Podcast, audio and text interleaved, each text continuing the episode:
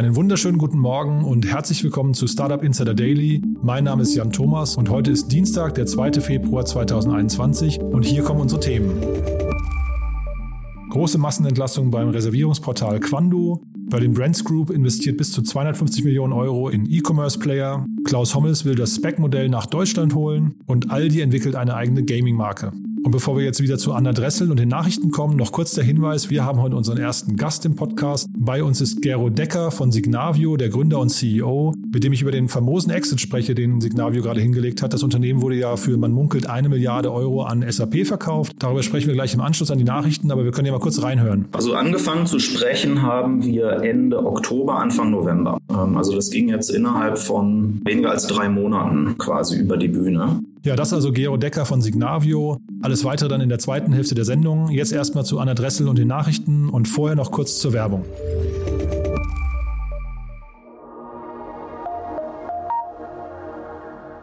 Diese Folge wird präsentiert von Moss der Firmenkreditkarte, die speziell für deutsche Startups und Tech-Unternehmen entwickelt wurde. Mit Moss könnt ihr jedem Mitarbeiter ganz einfach physische und virtuelle Kreditkarten mit individuellen Ausgabelimits erstellen. Alle Ausgaben können in der Moss-Software bequem vorkodiert und mit Belegen dokumentiert werden. Am Monatsende könnt ihr alle Daten an eure Buchhaltungssoftware, wie zum Beispiel Datev, übergeben und spart so jede Menge Zeit. Für eine unverbindliche Demo von Moss geh auf getmoss.de moss.de. Verweise auf diesen Podcast und nutze Moss als Neukunde drei Monate lang gratis.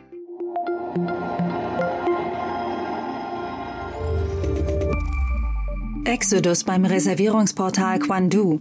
Das Berliner Startup Quandu bietet einen Reservierungsservice für Restaurantbesuche. Das 2013 gegründete Unternehmen verzeichnete einen der schnellsten Exits der deutschen Start-up-Szene, als es 2015 für fast 200 Millionen Euro an die japanische Recruit Holdings verkauft wurde. Gestern wurde bekannt, dass sich Quandu von 20 Prozent seiner Mitarbeiter trennen wird. Von der Kündigung betroffen sind 87 Mitarbeitende aus verschiedenen Bereichen und Ländern. Das Unternehmen gibt als Gründe den anhaltenden Lockdown und die damit verbundenen Einschränkungen an. Kurswechsel bei Mapify. Ebenfalls keine guten Nachrichten kommen vom Berliner Reisestartup Mapify. Das als Instagram für Reisen bekannt gewordene Startup hilft Nutzerinnen und Nutzern bei der Reiseplanung. Nun gaben die Gründer bekannt, dass sie den, Zitat, derzeitigen Weg nicht fortsetzen werden. Man prüfe aktuell andere Optionen, wie zum Beispiel die Übernahme des Geschäfts durch einen größeren und erfahreneren Partner in der Reisebranche. Mapify konnte zahlreiche Top-Investoren wie Lakestar und Atlantic Labs sowie namhafte Business Angels wie den One-Football-Chef Lukas von Kranach und den Dubsmash-Gründer Roland Grenke von sich überzeugen. Berlin Brands Group wird zum strategischen Investor für E-Commerce-Marken. Die Berlin Brands Group Holding GmbH BBG plant in den kommenden 18 Monaten insgesamt 250 Millionen Euro für die Akquisition von E-Commerce-Marken und Amazon-Händlern zu investieren. Als strategischer Investor fokussiert sich BBG auf Akquisitionsziele aus den Bereichen Haushaltsgeräte, Garten, Haus und Wohnen, Sport und Elektronik, deren Umsatz zwischen 500.000 und 30 Millionen Euro liegt. Die akquirierten Unternehmen werde man bis Ende 2022 unter einem Dach zusammenführen. Bisher habe man sechs Online-Marken übernommen und befinde sich mit zahlreichen anderen Unternehmen in Verhandlungen.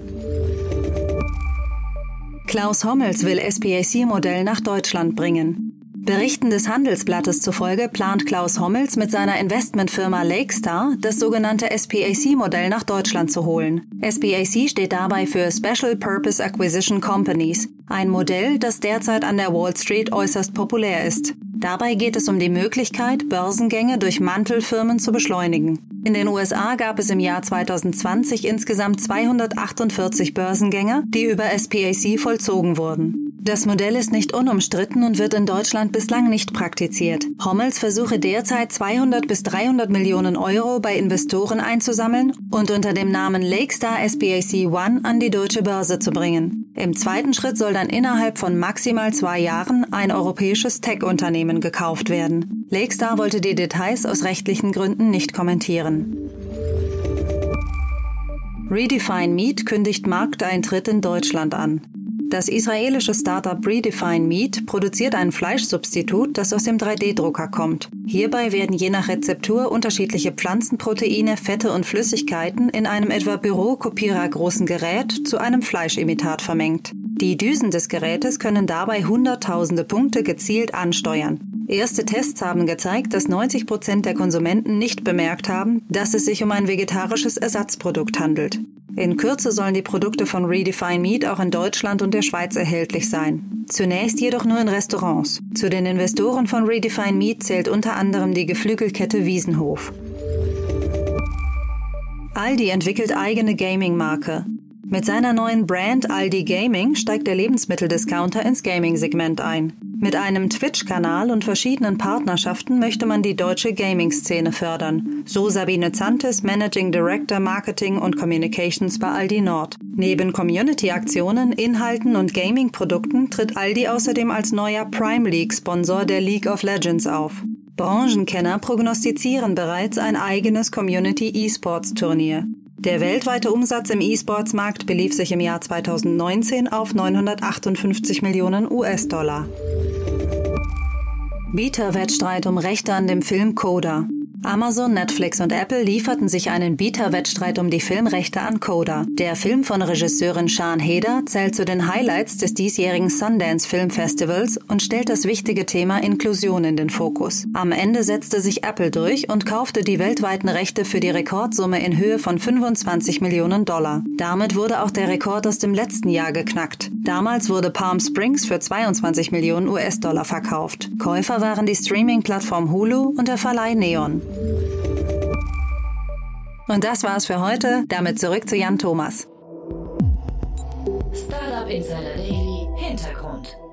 Ja, das waren die Nachrichten des Tages mit Anna Dressel. Vielen Dank nochmal, Anna. Und bevor wir jetzt gleich zu Gero Decker und dem Exit von Signavio kommen, vielleicht nochmal ein kurzes Update zu gestern. Äh, wir haben gestern hier relativ ausführlich über GameStop gesprochen. Und äh, da gibt's wieder Neuigkeiten. Wir wollen es aber kurz und knapp halten, denn GameStop wird ja gerade auf allen Kanälen diskutiert. Aber vielleicht äh, die spannendsten Sachen nur. Also Melvin Capital, das ist der Hedgefonds, der äh, sich gerade diese immense Schlacht liefert mit den äh, Reddit-Anlegern. Da ist inzwischen bekannt geworden, oder zumindest hat ein Insider den Medien gesteckt, dass Melvin Capital inzwischen ungefähr die Hälfte, also genau, genau genommen 53 Prozent seines Kapitals inzwischen verloren hat. Äh, am Anfang des Jahres waren es noch 12,5 Milliarden Dollar und inzwischen sind davon eben 53 Prozent weg. Dann, was ganz spannend ist, die Winklevoss-Zwillinge sind wieder da. Ihr kennt die ja wahrscheinlich noch aus diesem Social Network-Film. Und die haben sich jetzt ein Buch gesichert oder beziehungsweise die Filmrechte an der Buchvorlage The Anti-Social Network. Und darin soll genau aufgearbeitet werden, wie diese ganze Schlacht zwischen den Reddit-Investoren und äh, den Hedgefonds gerade verläuft. Das Ganze wird schon verfilmt von Metro Goldwyn Mayer, also MGM ist dabei, das zu drehen.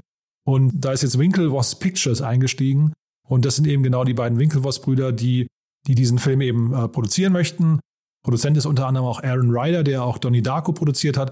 Also von daher, das klingt nach einer spannenden Geschichte und es ist ja sowieso die Wirtschaftsstory des Jahres. Nicht ganz so schön ist es, dass inzwischen auch zahlreiche Hedgefondsmanager bedroht werden und auch die Kinder von Hedgefondsmanagern bedroht werden. Das klingt nach den unschönen Seiten. Also das heißt, die, die Auswüchse des Ganzen bekommen wir wahrscheinlich hier drüben gar nicht so richtig mit. Was auf jeden Fall nochmal sehr unterhaltsam war, gestern gab es einen Clubhouse-Talk mit Elon Musk und der war so lala, also der, ähm, der ist übrigens, den verlinken wir hier auch in den Show Notes, der ist übrigens auch mitgeschnitten worden und da hören wir jetzt einen kurzen Ausschnitt, denn da kam dann der CEO von Robinhood, der Vlad Tenev, in dieses Clubhouse-Gespräch mit rein, hat sich da eingeklinkt und hat eben mal so ein bisschen erzählt, wie krass sich das Ganze eben für Robinhood gerade darstellt. Hören wir doch mal rein. But at 3.30 a.m. Pacific, um, our operations team receives a file from the NSCC, which is the National Securities Clearing Corporation. So basically, as a broker, as a clearing broker, um, and this is where Robinhood Securities comes in, we have to put up money to the NSCC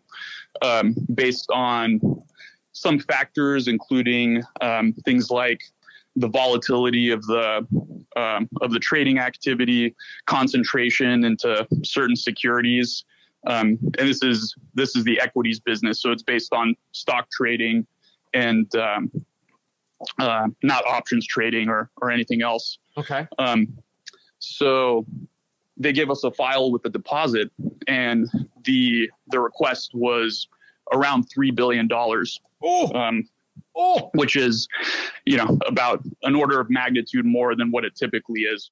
Ja, das ist also wie gesagt der Clubhouse Talk mit Elon Musk und dem Robin Hood CEO Vlad Tenev. Wie gesagt, wir verlinken das und äh, wenn euch das ganze Thema ansonsten interessiert, vielleicht kurz nochmal der Hinweis auf den aktuellen OMR Podcast, der gestern rauskam. Das war eine Doppelfolge, da hat Philipp Westermeier zum einen die Journalistin Taylor Lawrence äh, von der New York Times zu Gast aber ähm, warum ich das in diesem Kontext erwähne, ist, da war eben auch der Scalable-Gründer Eric Potzuwei zu Gast und äh, der hat eben dieses ganze Thema noch mal ein bisschen erklärt aus seiner Sicht. Äh, ist da natürlich ein Profi, von daher ist das auf jeden Fall ein Gespräch, was man sich mal anhören sollte, wenn ein das Thema GameStop und Wall Street Bets gerade interessiert. Auch hier ein kurzer Ausschnitt.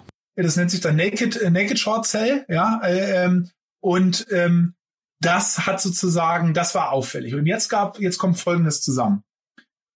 Es gibt also einen bekannten Gründer, der an die Aktie glaubt, Brian Cohen. Es gibt ähm, diesen ähm, Deep Fucking Value, der auf einem Forum das gepostet hat, das heißt Wall Street Bets, dieses Forum. Das gibt es schon seit acht, neun Jahren. Das ist ein, ein Reddit Subred, also eine, einfach eine Gruppe auf, auf, auf Reddit, wo die Leute sich zu, zu Aktienideen austauschen. Ja? Äh, dabei muss man auch noch sagen, diese Wall Street Bets, das ist sehr, sehr, sehr, sehr äh, lebhaft, möchte man sagen. Also da ist, da wimmelt's Viele an. Emojis, Raketen, Emojis, Schimpfwörter. Schimpfwörter, so. die beschreiben sich selber. Also die Selbstbeschreibung ist, dass sie sich als Gruppe von Autisten und Degenerates, also von Degenerierten, also ein bisschen plemplem äh, beschreiben. Ja, so, äh, das ist ihre, äh, selber ihre sozusagen äh, Selbstansicht. Also es ist schon, wenn man da reingeht, muss man ein bisschen hart gesottener sein. Ja, soweit also unser Hörtipp des Tages. Und äh, wenn euch das Ganze interessiert, hört euch am besten den gesamten Podcast an. Den findet ihr überall da, wo es Podcasts gibt oder auf omr.com. Und jetzt geht es weiter mit Gero Decker von Signavio. Startup Insider Daily Interview. Ich freue mich total. Bei uns ist ja wahrscheinlich der glücklichste Mensch in Berlin gerade, äh, Gero Decker zu Gast. Hallo Gero. Hallo Jan, freut mich hier zu sein. Ja, du, erstmal herzlichen Glückwunsch. Äh, da ging ja, da ging ja große News durch die Presse. Ähm, erzähl doch mal kurz aus deiner Sicht, was du erzählen kannst zu diesem tollen, fulminanten Exit, der da scheinbar passiert ist. Ähm, was kann ich erzählen? Also Signavio ist, ist eine großartige Company. Wir haben viel Spaß an dem, was wir so tun. Und jetzt werden wir Teil von der SAP und freuen uns auf viele weitere Jahre. Warum SAP? Also wie kam es zu dieser genauen Partnerschaft? Ich habe bei euch auf der Webseite gesehen, dass ihr ja schon länger mit SAP irgendwie, da seid ihr in der äh, Customer Journey integriert, aber warum jetzt genau SAP? Also eigentlich wollten wir ja unabhängig bleiben als Company. Ausgewiesenes Ziel war immer, ähm, wir marschieren Richtung IPO. Das hätte jetzt noch ein bisschen gedauert, also das hätten wir jetzt nicht dieses Jahr gemacht, ähm, aber auch nicht in einer allzu fernen Zukunft. Ähm, insofern, als die SAP auf uns zukam, habe ich dann auch reagiert, wie ich immer reagiere und habe gesagt, ja, also ihr seid ein tolles Unternehmen, aber für uns kommt das nicht in Frage. Wir stehen nicht zum Verkauf und wir wollen unabhängig bleiben. Ähm, aber das Spannende ist, dass die SAP ihre, ihre Strategie einmal komplett überarbeitet hat, ähm, nachdem die Jennifer Morgan weggegangen ist, Sommer letzten Jahres. Ähm, und unser Thema Prozessmanagement wurde halt komplett einmal nach ganz oben auf die strategische Agenda gesetzt. Und da passen wir halt unglaublich gut rein. Und für uns ist es natürlich eine tolle Möglichkeit, jetzt auch die Agenda zu mitgestalten zu können von, von, von so einem klasse Softwareunternehmen. Also wir werden, wenn wir eingegliedert worden wären als, ich sag mal, eins von 20 Produkten, ja, irgendwo Ecke hinten links, hier, da dürft ihr Platz nehmen, ähm, dann hätten wir das auch nicht gemacht. Ähm, aber jetzt sind wir auch in allen strategischen Programmen quasi mit drin. Ähm, und, und für uns als Team, für mich persönlich, ähm, wir haben halt jetzt ein Riesenmandat innerhalb der SAP, ähm, deren, deren Strategie auch mitzuformulieren. Da gab es ja gerade mit Qualtrics gerade auch den, den Börsengang äh, von SAP, also quasi eine, eine, ein Unternehmen, das SAP gekauft hat und auch an die Börse gebracht hat. Also ist das eine Möglichkeit vielleicht auch bei euch nochmal, dass ihr dann trotzdem noch an die Börse geht oder siehst du das erstmal als ausgeschlossen? Also das glaube ich eher nicht. Ähm, Qualtrics war ja immer relativ separat, auch innerhalb der SAP-Welt. Ähm, klar, Qualtrics wurde integriert in die verschiedenen Produkte, aber es war vom Go-to-Market-Ansatz, von der Value Proposition dann doch immer ein Stück weit losgelöst von dem, was, die Rest der, was der Rest der SAP gemacht hat. Bei uns wird das ganz anders sein. Ja? Also gerade so ein Thema, ähm, der Gang zur Cloud. Ja. SAP hat ja ganz, ganz viele Kunden, die noch nicht in der Cloud sind. Und das ist eine Riesentransformation für die oder das ganze Thema S4HANA, die neue ERP-Generation. Ähm, das sind so Themen, wo wir einen ganz, ganz entscheidenden Stellenwert ähm, haben werden. Ähm, hatten wir in der Vergangenheit auch schon, aber halt als Independent Company. Aber jetzt dort quasi separat explizit drin positioniert zu sein, ähm, führt natürlich dazu, dass wir ganz, ein ganz integraler Bestandteil werden der SAP-Story ähm, in der Zukunft. Und äh, deine Rolle ist dann hinterher welche? Also wo werdet ihr insgesamt aufgehängt und was, was du hast ja gerade gesagt, strategischer Mitsprache oder strategischer Einfluss. Ähm, wo genau bist du dann hinterher äh, verortet? Also es gibt eine neue Business Unit, die nennt sich Business Process Intelligence. Ähm, die wurde letztes, Ende letzten Jahres schon in, ins Leben gerufen. Ähm, da sind auch schon einige Teams der SAP sozusagen zusammengezogen worden. Wir ähm, werden Teil dieser Unit und ich werde einer der beiden Co-Heads, also der, der das gerade leitet, Ruven, Morato ähm, und ich. Wir werden das gemeinsam leiten.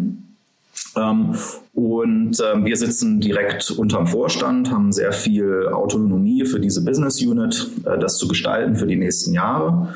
Und ähm, ja, und wie gesagt, wir sind, wir sind halt Teil von, von Programmen wie das, was letzte Woche angekündigt wurde, Rise with SAP. Das ist so ein, wir, so ein Cloud-Movement-Programm.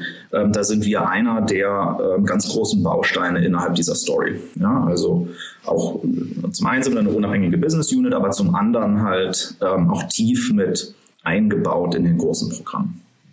Jetzt hast du gerade schon gesagt, SAP kam auf euch zu. Das ist natürlich erstmal eine, eine super Situation, glaube ich, ne? eine super Ausgangsbasis. Aber kannst du noch mal vielleicht so ein bisschen, weil da, also jeder Gründer träumt ja irgendwie von einem Exit, würde ich mal vermuten, oder fast jeder. Wie läuft denn so ein Exit ab? Also wie ist dann quasi diese Anbahnung, hast du beschrieben, aber wie geht es dann weiter bis zur Unterschrift? Wie lange dauert sowas? Und äh, ja, was sind vielleicht auch noch mal so die, äh, weiß nicht, die wichtigen Parameter, über die man spricht in so einem Moment? Also angefangen zu sprechen haben wir Ende Oktober, Anfang November. Ähm, also das ging jetzt innerhalb von ähm, ja, weniger als drei Monaten ähm, quasi über die Bühne. Und äh, das war geteilt in zwei Teile. Im ersten Teil krieg, muss man ein Gefühl dafür bekommen, macht das kommerziell Sinn? Wie sind die kommerziellen Parameter? Wie ist so ein gemeinsames Zielbild ganz grob? Ähm, und das endet dann mit einem Termsheet, ja, so wie man das auch kennt aus einer Finanzierungsrunde mit einem Investor. Da sind dann quasi grob die, die Parameter alle schon abgeklopft. Und dann kommt die zweite Phase. Ähm, da geht es dann um die Due Diligence. Also ist das auch alles so, wie sich das alle vorstellen? Ähm, und ähm, auf der SAP-Seite wird dann quasi der interne Business Case zu Ende gerechnet, weil das muss ja alles sich mittelfristig, langfristig lohnen und dann durch den Vorstand und durch den Aufsichtsrat und so weiter und so fort durch. Ja? Und äh, in diesen drei Monaten war ungefähr die Hälfte, haben wir verbracht quasi mit dem ersten Teil und dann die zweite Hälfte, sechs Wochen mit dem, mit dem zweiten Teil. Ich weiß jetzt nicht, inwieweit du über Details äh, sprechen möchtest, über, über Financial Details von dem ganzen Deal. Ähm, aber äh, wurde darüber lange gestritten? Ähm, ja, das ist natürlich immer eine der spannenden Fragen. Ja, ähm, und wir hatten die, die Sondersituation, dass unsere Investoren vor relativ kurzer Zeit erst reingekommen sind. Die sind erst im, im, äh, im Q3 2019 an Bord gekommen. Also jetzt ähm, quasi noch nicht mal 18 Monate an Bord. Ähm, und, äh, das war, da das, das war Summit Partners, ist das letzte reingekommen, ne? Oder wie ist das? Nee, als, als äh, Summit, die sind schon seit, ähm, seit 2015? Äh, fünf Jahren, genau, ja, seit fünf genau. Jahren dabei. Ähm, und die hatten auch schon einen Teil ihrer Anteile verkauft vor anderthalb Jahren ja. bei der Transaktion. Ähm, und ähm, neu reingekommen sind Apex und ähm, DTCP, ah, ja. der mhm. Investmentarm von der Deutschen Telekom. Mhm. Genau, die haben den, die Runde gestemmt und, ähm, und für die muss so ein Deal natürlich auch funktionieren. Ja? Und äh, die haben auch ihre, ihre Return-Erwartungen. Und für so einen Fonds ist es, ist es im Zweifelsfall egal, ob du anderthalb Jahre oder fünf Jahre dabei bist. Jeden Euro deines Fonds kannst du nur einmal investieren und, und musst natürlich auch dann entsprechend das Geld zurückzahlen. Also long story short, äh, so ein Thema ist natürlich ähm, es wird natürlich diskutiert und, und da geht es heiß hin und her. Und ein guter Deal ist immer einer, wo alle, alle Beteiligten ein Stück weit unglücklich sind. Ja? Äh, dann weiß man, dass man sich genau dort getroffen hat, wo es ähm, ähm, ja, wo, wo, wo es sein soll. Aber richtig unglücklich bist du nicht, nehme ich an. Nein, ich bin überhaupt nicht unglücklich. Ich habe mich aus solchen, ehrlicherweise habe ich mich aus den kommerziellen Diskussionen auch zum Großteil ähm, rausgehalten, weil ich wusste, dass unsere Investoren das Thema treiben hm. ähm, und, und dort äh, dann auch für alle sprechen. Ja, ich habe mich auch vor allen Dingen auf die Themen fokussiert. Macht das überhaupt inhaltlich Sinn? Ähm, was passiert mit den Mitarbeitern? Ja, wir hätten keine Akquisition gemacht, wo jetzt irgendwie ähm, Redundanzen entstehen, so heißt es ja schön. Also wo Leute irgendwie ihren Job verlieren oder wo es hinterher total, total, total doof wird. Ja, das hätten wir nicht gemacht. Ähm, deswegen haben wir uns das natürlich auch ganz genau angeguckt. Was heißt das? Ähm, was können wir auch unseren Mitarbeitern dann anbieten, going forward? Ähm, stimmt die Story? Ähm, haben wir irgendwelche Konflikte hinterher innerhalb der SAP im Sinne von, äh, da gibt es Leute, die wollen uns gar nicht, ja, und, und machen uns das Leben dann schwer. Ähm, also Themen guckt man sich an, weil ähm, ich sage immer, das ist kein Exit, sondern es ist halt ein Meilenstein und die Reise geht weiter und ich bleibe da auch noch lange dabei. Und, ähm, und, und ähm, das muss auch Spaß machen und, und wir müssen uns auch weiterhin gut entfalten können. Und die äh, Gerüchteküche, die jetzt gerade ähm, quasi so ein bisschen die Zahlen äh, kommuniziert hat, die möchtest du aber nicht äh, kommentieren, nehme ich an. Wir haben mit der SAP vereinbart, dass wir die finanziellen Details ähm, nicht disclosen, aber so viel kann ich sagen, das ist für die deutsche Gründerszene schon ein signifikanter Deal, auch mit den Zahlen, die auf dem Papier stehen. Und du hattest mir im Vorfeld kurz erzählt, was äh, auf deiner Wunschliste jetzt gerade steht. Das musst du vielleicht einmal noch erzählen, weil das sehr sympathisch ist, finde ich. Ja, lustig, lustig. Einer unserer Investoren, der hatte mich dann per WhatsApp dann gefragt, Gero, und wie sieht dein Belohnungspackage aus? Ja, kommt jetzt Porsche Weltreise ähm, und, und Ferienhaus auf Mallorca? Und habe ich zurückgeschrieben, nee, jetzt kommt der, der lang ersehnte Werkstattbesuch für meinen VW Passat. Endlich mal wieder ein Spaziergang im Wald mit der Familie ähm, und nicht nur Anrufe mit Anwälten äh, und vielleicht neues Zelt ähm, für die Kinder für, für den Sommer, für den Garten. Das sind die großen Pläne. Finde ich super. Vielen, vielen Dank, dass du dir die Zeit genommen hast und äh, nochmal herzlichen Glückwunsch zu diesem tollen Exit. Also äh, klingt fantastisch, auch wenn wir, wenn wir jetzt natürlich die Details nicht kennen, aber es klingt so, als wärst du zufrieden. Kein Exit, sondern Meilenstein. Und ja, ich bin zufrieden. Klasse. Viel Erfolg weiterhin. Super. Danke. Ne? Danke dir. Ciao. Ciao. Ja, das war also Gero Decker von Signavio. Er hatte im Vorfeld schon gesagt, dass er wahrscheinlich eben nicht über Zahlen sprechen kann. Aus dem Handelsregister kann man entnehmen, dass er also deutlich über 10 Prozent noch am Unternehmen gehalten hat. Von daher sehr bescheiden, finde ich, was er mit seinem Geld anstellen möchte. Finde ich eine super Einstellung. Herzlichen Glückwunsch nochmal ans ganze Team. Sowas ist ja immer eine Teamleistung. Und äh, ja, damit sind wir durch für heute. Ich sage nochmal vielen Dank an unser Team. Ich glaube, wir sind hier auf einem ganz guten Weg mit unserem Podcast. Wenn ihr Feedback für uns habt, schreibt uns gerne podcast at startup-insider.com. Wir freuen uns ab sofort auch über exklusive Nachrichten, die wir hier im Podcast bringen können oder auch Gäste, mit denen wir so wie mit Gero heute über die aktuellen Nachrichten sprechen können. Wenn ihr das Gefühl habt, ihr seid Experten bei bestimmten Themen, lasst uns das wissen. Ja, und ansonsten euch noch einen schönen Tag und bis morgen. Ciao.